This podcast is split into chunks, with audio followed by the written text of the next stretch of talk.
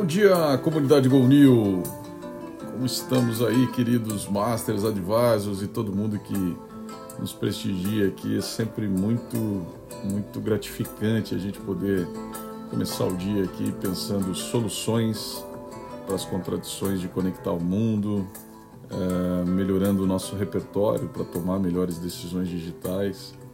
E a gente sempre procura repercutir aqui, né, esse nosso Clubhouse também uh, no Spotify. Então, se você é, tem que começar a falar aqui bom dia, boa tarde, boa noite, né? tem muita gente aí que também está nos acompanhando lá no Spotify.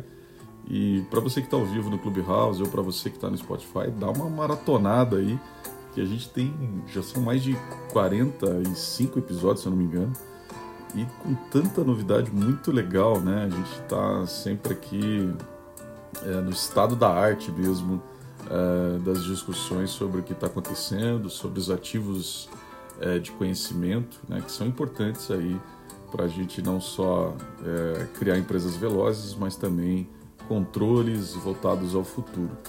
Daqui a pouquinho a gente tem super convidados aí, né? Que vão estar tá buscando é, comentar uh, a questão da, da, mergulhar um pouquinho mais naquela estratégia brasileira de inteligência artificial, né, que foi divulgada, nós repercutimos aqui na segunda-feira e uh, temos colegas aí que vão estar tá, tá comentando, tá colocando seus pontos, especialistas, etc.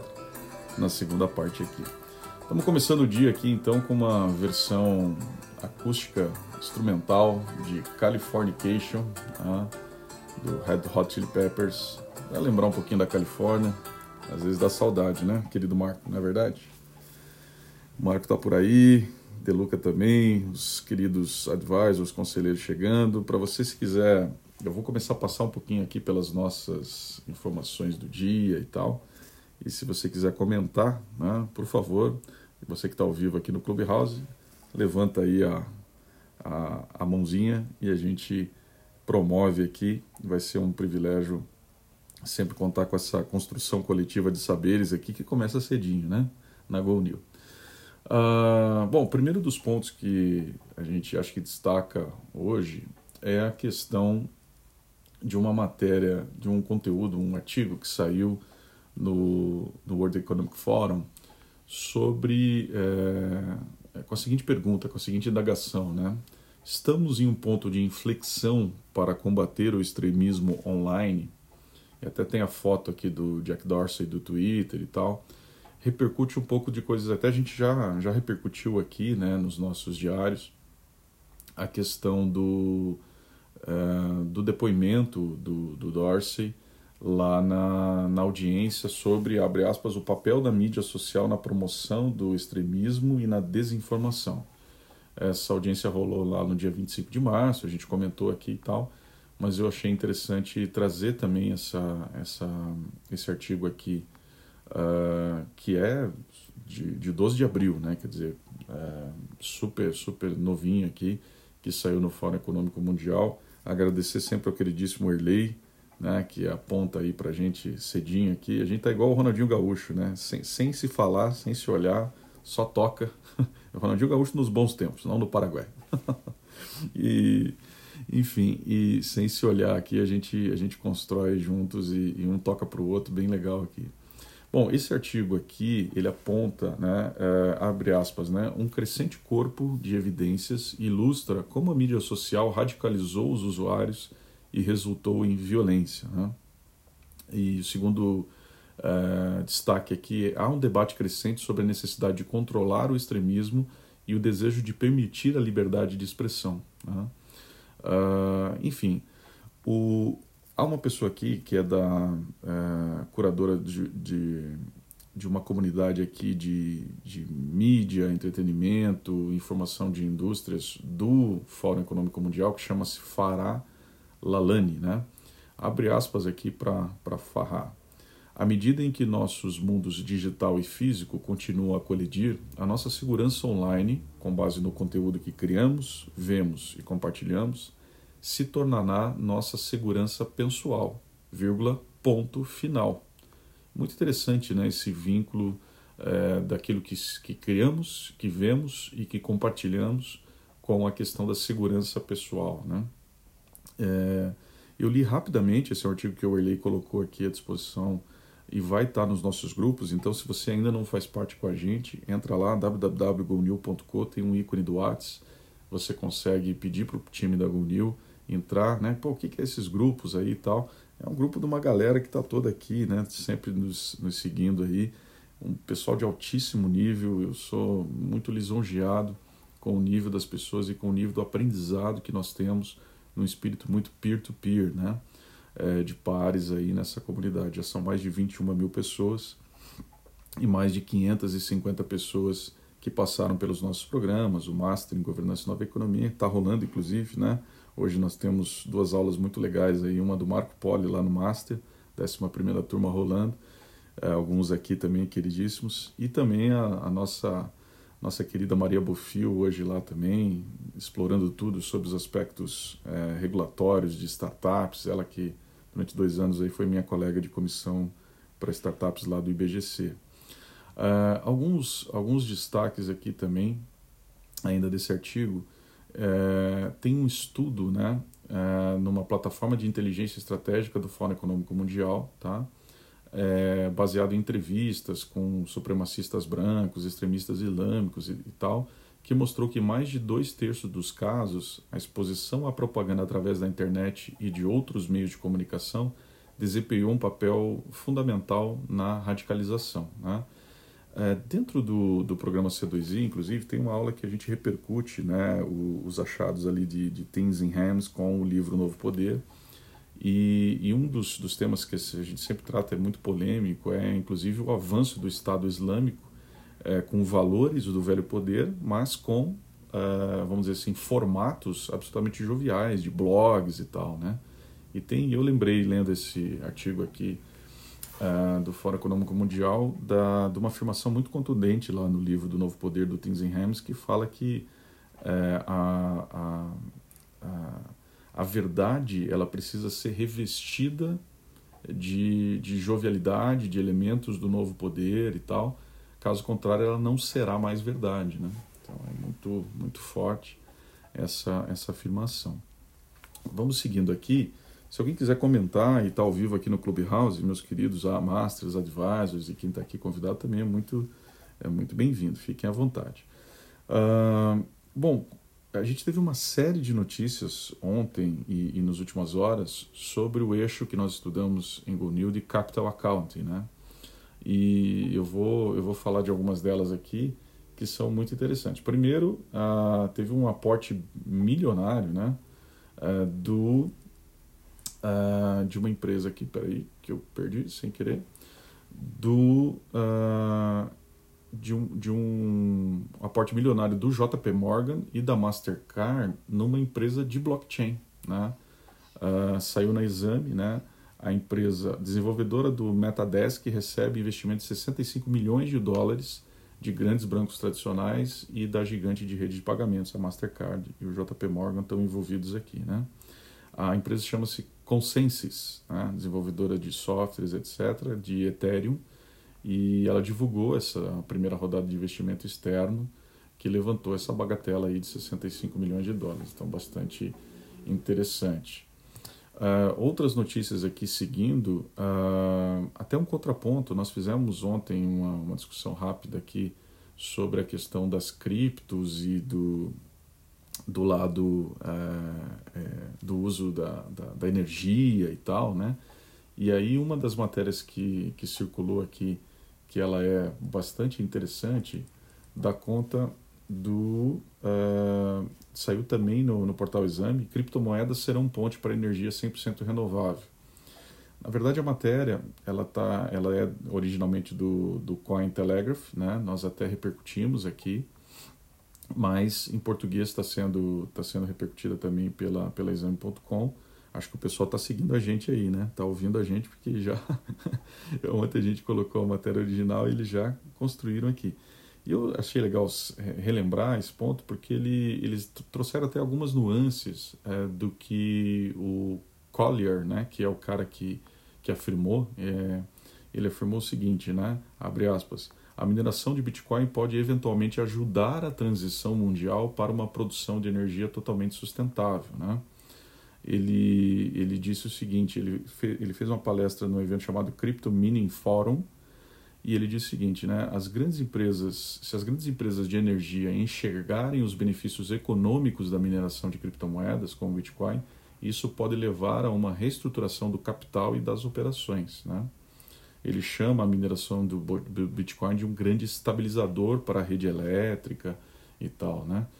Uh, a gente acho que tem que repercutir aqui trazendo o nosso queridíssimo Igor da Forrar, com quem eu tenho a, a honra de apoiá-lo lá no conselho, é, que está disruptando um pouco dessa questão do balcão de energia. Para você que ainda não conhece, entra lá forrar.co. É um grande case aí de, de criação de, um, de uma plataforma, múltiplas plataformas para operar o mercado de energia no Brasil, por enquanto no Brasil. Muito legal. Avançando aqui também, ainda nesse eixo de capital accounting, uh, a gente teve, tem uma notícia do, da Dark Trace, que deve movimentar 5 bilhões num IPO em Londres. Né? Uh, é uma empresa de cibersegurança, isso saiu na Forbes, tá? então estamos repercutindo aqui também. Uh, a gente também teve uh, uma questão da Grab, que foi avaliada em 40 bilhões e justamente por, por fusão de SPACs, de SPACs, né, de fundos de cheque em branco. É, esses fundos de cheque branco realmente estão crescendo bastante. A gente até tem um new map aí para soltar, que já está prontinho, com os fundos uh, de SPACs, de, esses fundos de cheque em branco, uh, que já estão rolando, inclusive para fazer investimentos, foram captados fora, mas estão fazendo investimentos aqui no Brasil para startups e tal. Então, daqui a pouquinho a gente vai repercutir.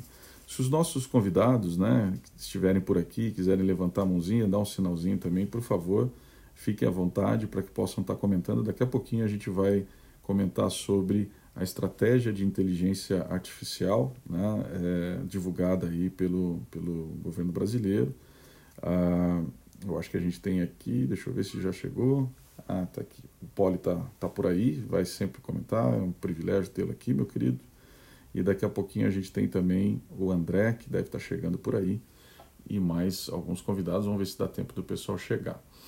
Uh, ainda. Anderson, se eu puder, se eu puder só comentar esse artigo sobre o Bitcoin, um segundo. Vai lá. É, eu não li, mas fiquei bastante interessado, mas colocando o pano de fundo aí, só aqueles que não são inteirados é, na tecnologia, é, a mineração do Bitcoin, que é o processo pelo qual novos Bitcoins são criados, ela é extremamente demandante de energia. A criação de novos bitcoins hoje é, já consome mais do que a energia de um considerável número de países. É, e isso eu sempre disse desde o primeiro dia, 11 anos atrás, quando eu vi essa técnica, é, eu acho que isso é um erro de projeto do Bitcoin. Então eu fico bastante, é, bastante instigado a ler é, esse artigo que você comentou, de alguém tentando defender é, alguma coisa que literalmente só consome energia aumenta a temperatura do mundo, quando deveria ter uma forma um pouco mais evoluída de se minerar, de se criar novos Bitcoins. Basicamente, a pessoa que criou lá o Satoshi, quando ele foi criar ele criou, na minha opinião, uma das piores formas possíveis e eu ficaria bastante interessado em ver essa defesa. Viu? É, tá lá. A gente deu uma repercutida ontem, uh, Poli, porque há, há uma treta aí, né? Então tem gente graúda apontando aí que essa, essa ineficiência, mas o, o artigo vale muito a pena dar uma lida, não, não só o de ontem, como o de hoje também. Uh, vamos seguindo aqui o câmbio regulamentado, né, saiu uma matéria aqui, é de criptomoedas, é um sinal de, de mercado em maturação? Outra polêmica aqui, né? É, aliás, na aula do, do C2I do Ricardo Amorim dessa semana, ele colocou uma pulga atrás da orelha, a gente precisa falar com ele lá, pode, que ele falou que ele teme pela, pela questão da, de que o avanço das, das, das criptos de bancos centrais, né, ela de uma certa forma uh, ofereça risco uh, regulatório às criptos não reguladas, entre aspas, né, as criptos não oficiais e tal. E eu fiquei com essa pulga atrás do olho. Acho que a gente tem que perguntar para ele, tá. tem que, tem que promover tá uma, uma discussão sobre isso, né? Tá certo ele. Historicamente, quando os bancos, quando os estados soberanos começaram a cunhar moedas, a primeira coisa que eles fizeram foi impedir todo mundo mais de fazê-los. As moedas, antes dos bancos centrais, antes dos estados soberanos, elas eram moedas mercadoria, então, literalmente, quem conseguisse criar ou descobrir ou minerar aquela mercadoria estava produzindo moeda. Uh, com os monopólios, os estados viram que isso era bom, isso era legal. Por quê? Especialmente por motivos negativos, porque eles financiavam as próprias dívidas com a potencialidade de criar moeda. O Brasil fez isso por muito tempo, era da hiperinflação. O Brasil talvez seja o primeiro país que teve moeda 100% fiduciária, porque quando Portugal voltou, eh, quando a corte voltou para Portugal, levou todo o lastro da moeda brasileira. Então, desde 1822, a moeda brasileira é fiduciária. Brasil inovando nas finanças 130 anos antes da moeda fiduciária chegar no restante do mundo mas, assim, concordo com ele plenamente. A chance dos governos, uh, governos tentarem uh, sufocar e proibir moedas paralelas é sempre muito grande, porque isso é uma grande arma que os governos têm para estabilizarem uh, as próprias contas quando eles não, não dão a devida, a devida atenção e o devido cuidado com as contas públicas, é, é, sempre uma saída possível usar sua moeda. Se a moeda não for sua, deixa de ser uma saída.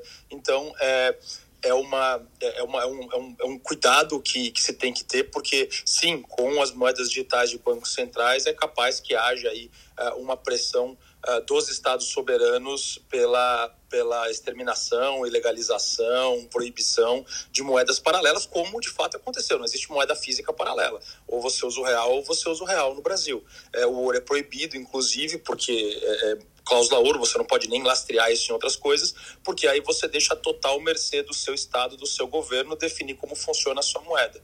Então, quando você tem moedas paralelas, historicamente os governos soberanos não gostam disso, apesar de ser excelente para o mercado e de ser uma arma que a população e o mercado têm contra os abusos do governo. Mas, é, historicamente, não deixaram, não. É. Sabe que o, o, mudando um pouco de tema, mas não muito, né, dessas, desses movimentos aqui, eu estava falando agora sobre a, as specs, as SPACs, e, e o, a, a Grab, que que está buscando essa, essa listagem e tal, né, é, via, via fusão desses, desses SPACs, é, tem, na matéria tem é, alguns dados que são impressionantes. Né? Ele até fala aqui do frenesi de Wall Street em torno dos fundos de cheque em branco. Eles já levantaram 99 bilhões nesse ano, né? É, o que é um absurdo recorde, depois de 83 bilhões de dólares em 2020. Então, só nesse ano já foram 99 bilhões em poucos meses. É, claramente há um frenesi mesmo, acho que a matéria tem razão aqui, vale dar uma lida. Se você ainda não recebe esses, esses nossos é, resumos aqui, entra lá, www.gonil.com, nos segue nas redes sociais, a gente posta todo esse conteúdo, essa curadoria que é feita aqui com muito carinho por nós, pelo time da GoNew. Uh, ah, Para fechar aqui o eixo de Capital Accounting, teve a... Bom, a gente falou ontem aqui da questão do Alibaba e tal, né, e, e temos falado nos últimos dias, e, e, e, aí o que aconteceu, né? Depois da, da, da, multa que ele recebeu lá, bom, simplesmente a, a fortuna dele aumentou 2 bilhões, porque, porque valorizou, teve uma valorização de 9,3% na segunda-feira em Nova York, e foi o maior salto uh, do, do Alibaba em quatro anos. Né?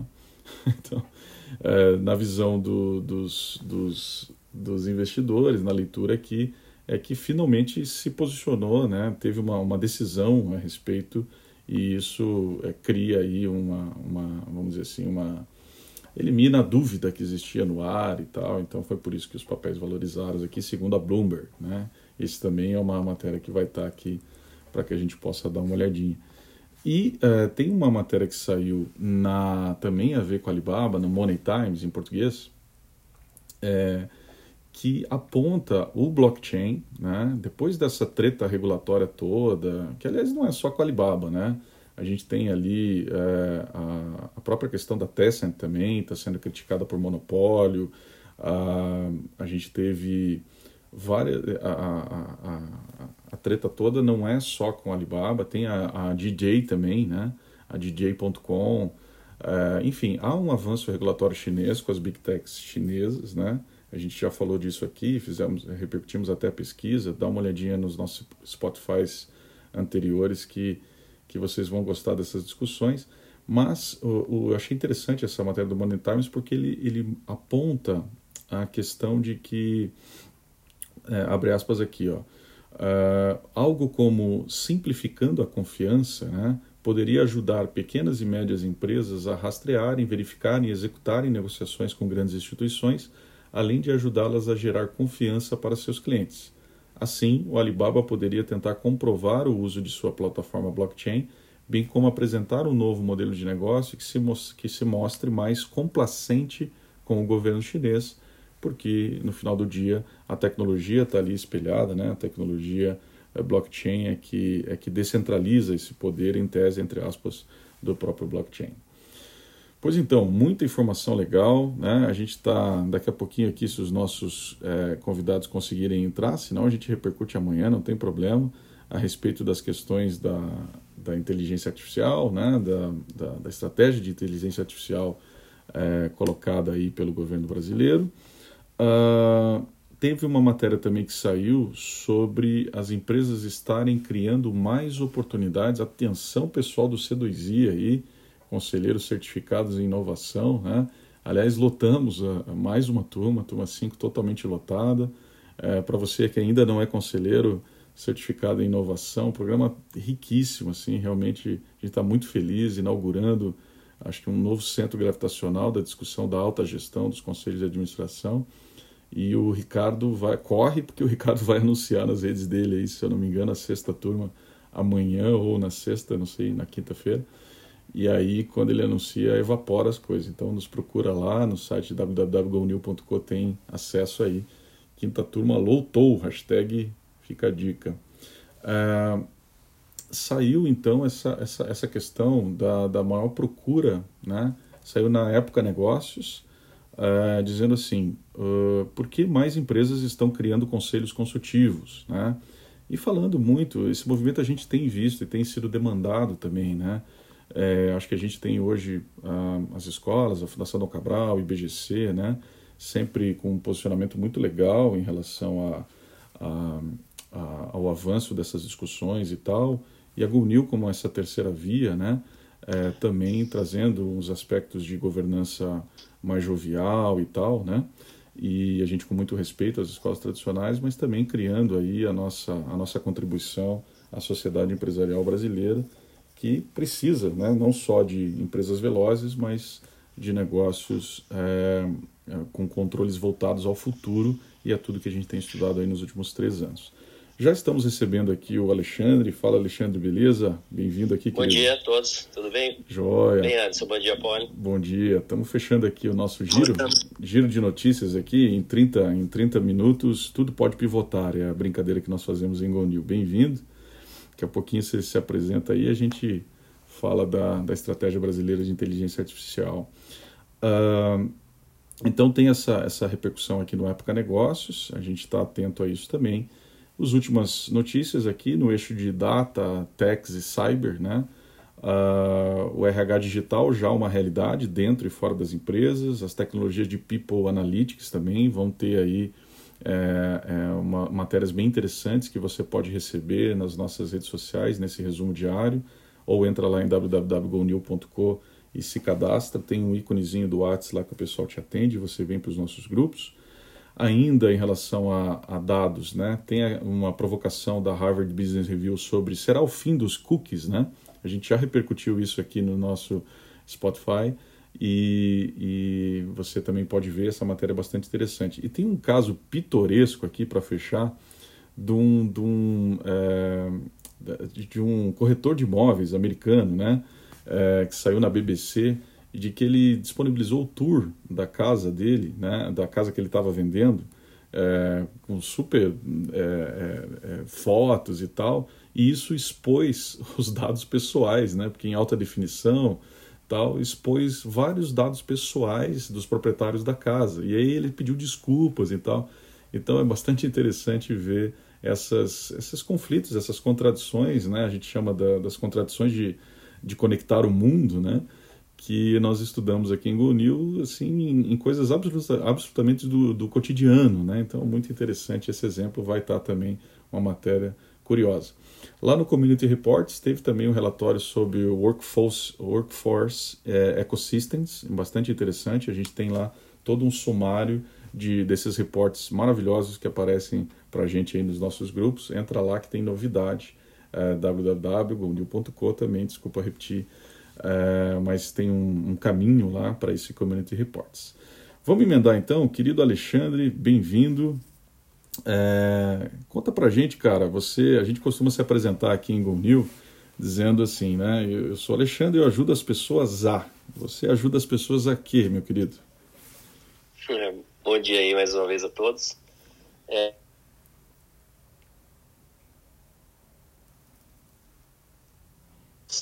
das várias áreas a entender um pouco melhor, né?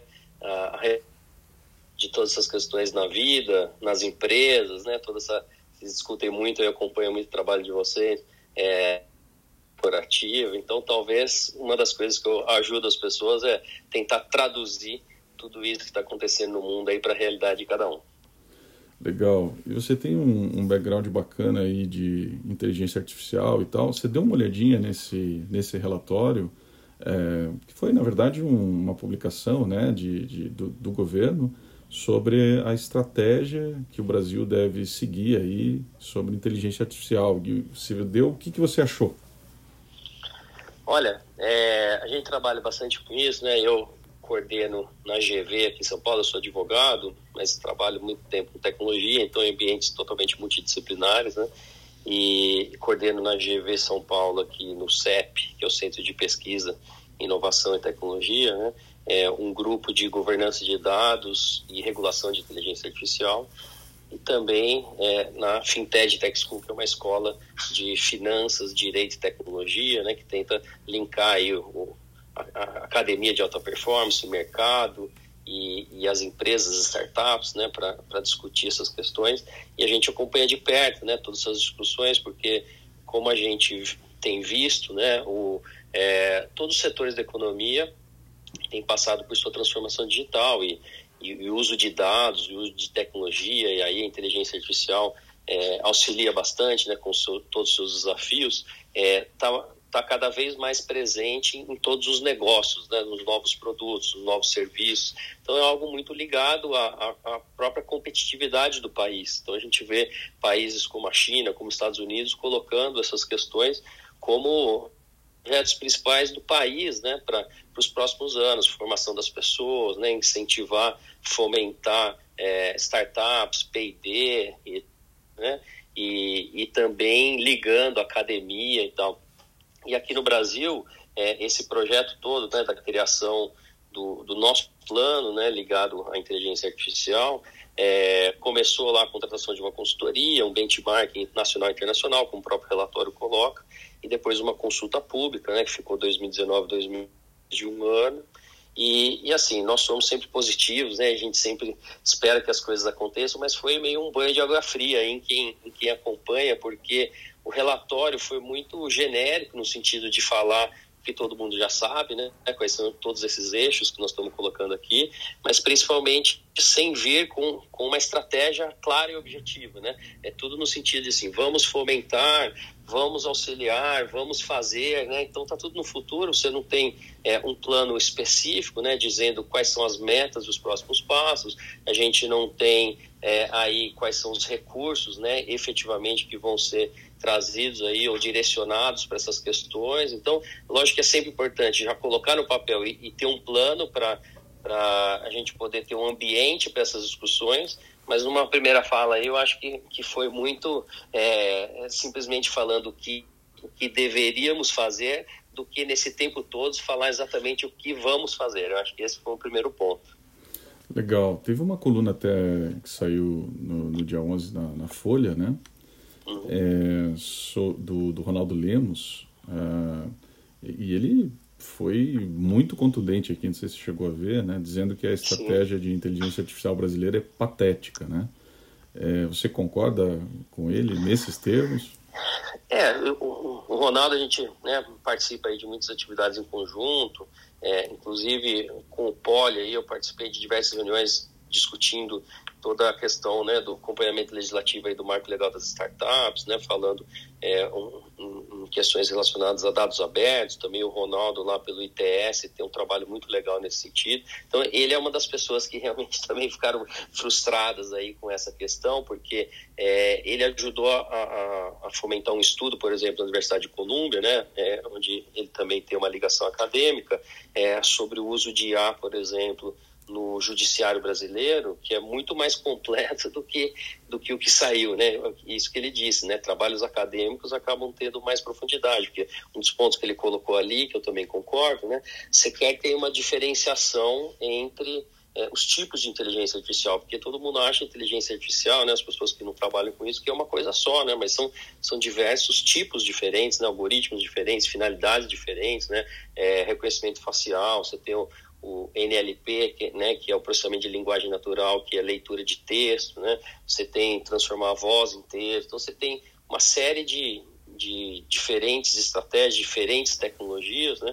Isso também não fica claro nesse plano, porque são, são utilizados por setores diferentes, para finalidades diferentes. Então, é, eu, eu acho que o que ele colocou ali é realmente ele extravasou a nossa frustração em relação ao que a gente acredita, né? Que que o país deveria é, acelerar de uma forma mais rápida, mais objetiva nesses temas. Né? Só para você ter uma ideia, é, no, o próprio relatório coloca que os Estados Unidos né, contabilizam é, 1.393 startups focadas em IA e o Brasil apresentou só 26. Né? Então, de 1.400 praticamente para 26. Então, você vê realmente a estratégia do país, né? que e, e, o Brasil precisa fomentar, porque assim, tem muita coisa legal acontecendo aqui, muitas startups relevantes, muita gente criativa. Então, é, nós temos dados abertos, nós temos mais de 200 milhões de pessoas aqui, empresas, né, é, todo um potencial de mercado. Então, tem muita coisa legal para acontecer. Eu faço parte desse movimento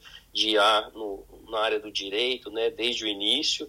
Então, é, em relação, por exemplo, a a leitura de processos judiciais, identificação de qual é o valor ideal de um acordo ou de provisão para uma empresa, né? É, assim, nós é, realmente temos produtos que não existem nos outros lugares do mundo, porque nos outros lugares é muito mais ligado ao contrato, outra forma de se discutir problemas judiciais. Aqui nós temos 80 milhões de processos com dados abertos, né? Então a gente avançou muito na leitura e desenvolvimento de IA aqui para essas finalidades, né? Então a gente tem muita coisa legal para realmente participar, né? É, é, do topo do, do, desenvolvimento e dos produtos aí para o mundo relacionados a esse tipo de tecnologia.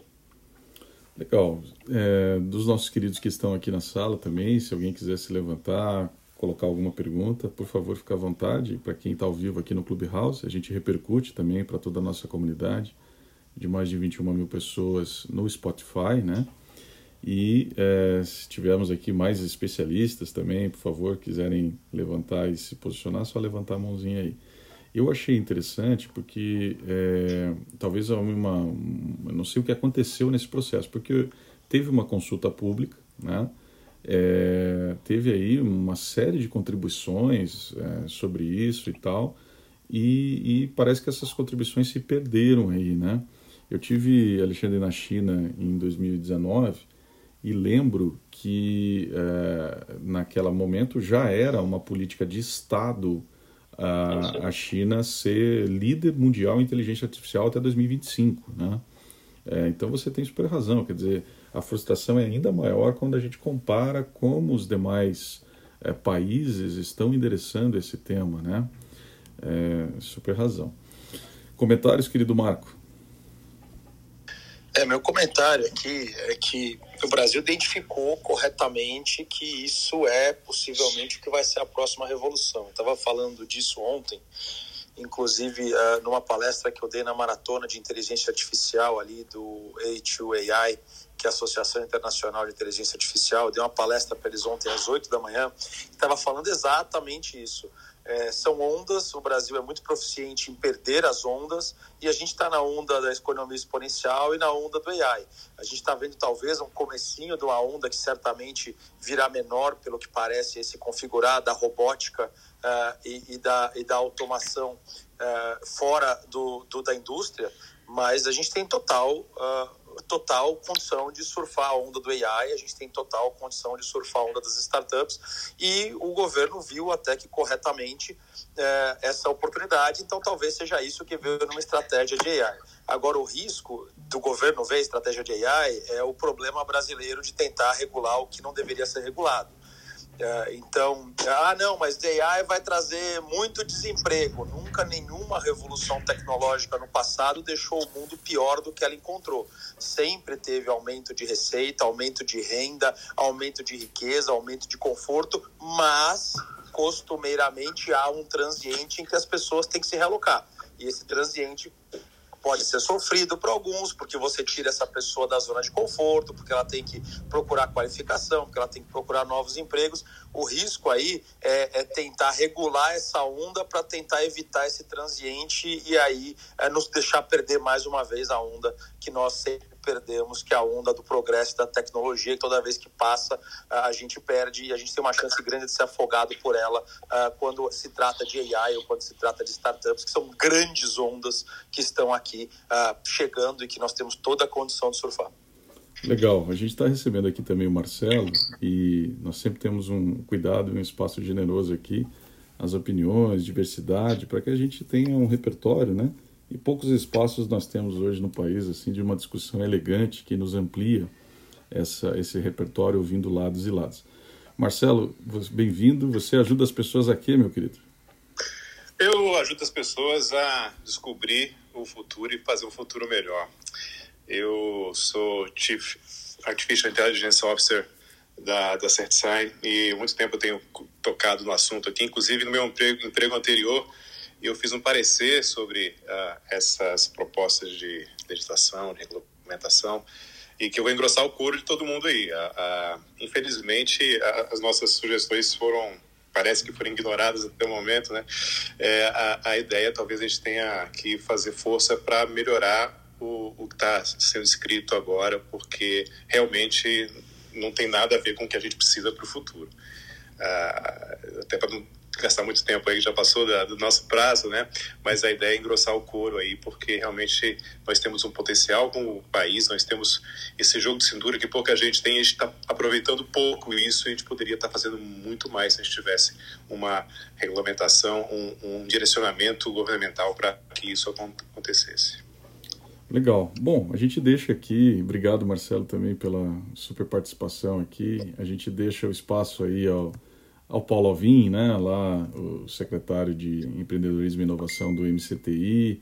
É, a gente é muito gentil aqui ao ouvir é, todos, os, todos os lados e quem sabe a gente pode repercutir aqui com o Paulo, com o secretário, é, essas questões para que eles também é, nos, nos, nos, nos, enriqueçam aqui com os desafios né, e com eventualmente os próximos passos que serão dados sobre isso e tal. Vamos ser otimistas aqui. Eu queria super agradecer Alexandre, Marcelo, Marco.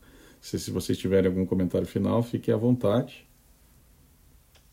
É só te agradecer e Anderson o espaço aí para a gente debater essas questões e, e, realmente o nosso objetivo é ajudar, né? Vamos ver pelo lado positivo, como você falou, que, que o plano está posto então, que a gente agora ajude aí a, a pegar todos esses pontos e, e fomentar para que eles de fato aconteçam, que a gente tenha agora metas aí mais objetivas, né? Porque o próprio relatório diz, né, que em 2014 a gente estava na 49 posição e agora nós estamos na, é, em, no, de 132 países, nós estamos no número 80, né? Então, quer dizer, a gente saiu de 49 para 80 de 2014 para cá, porque o mundo todo está acelerando, né? Então, e, e como o Poli falou, o AI2I, por exemplo, Alexandre Del Rey e toda a galera lá, é um potencial gigantesco, muita gente boa, tem um dos professores lá, o professor Anderson, né, que está em, em, Goiânia, que é a primeira graduação do Brasil em inteligência artificial, né, então você vê que fantástico, as pessoas que eles estão formando lá,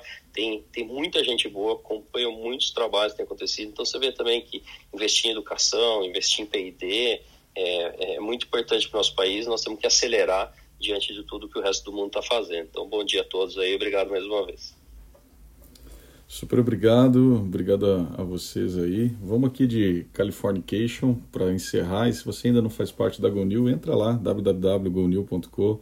A gente é, tem muito carinho aí de há três anos endereçar essas questões, né, de construir é, negócios velozes, empresas velozes, mas também corretas, né? E isso, quem quiser se juntar a esse propósito é muito bem-vindo aí. Obrigado, Marcelo, obrigado, Marco, obrigado, Alexandre, obrigado a todos os Masters Advisors aqui que estão com a gente ao vivo e que também nos seguem lá no, no, no Spotify. Amanhã nós temos um super convidado aí, que é o queridíssimo Pierre Schurman, né? É, investidor e que traz aqui um pouquinho do que ele andou fazendo, aí, andou captando uma grana federal para investir em mais de 15 empresas. A gente vai falar com ele amanhã para entender um pouquinho desses movimentos, afinal, é, os recordes estão sendo batidos aí de, de investimento em startups no Brasil. Até amanhã, galera. Californication, bom dia.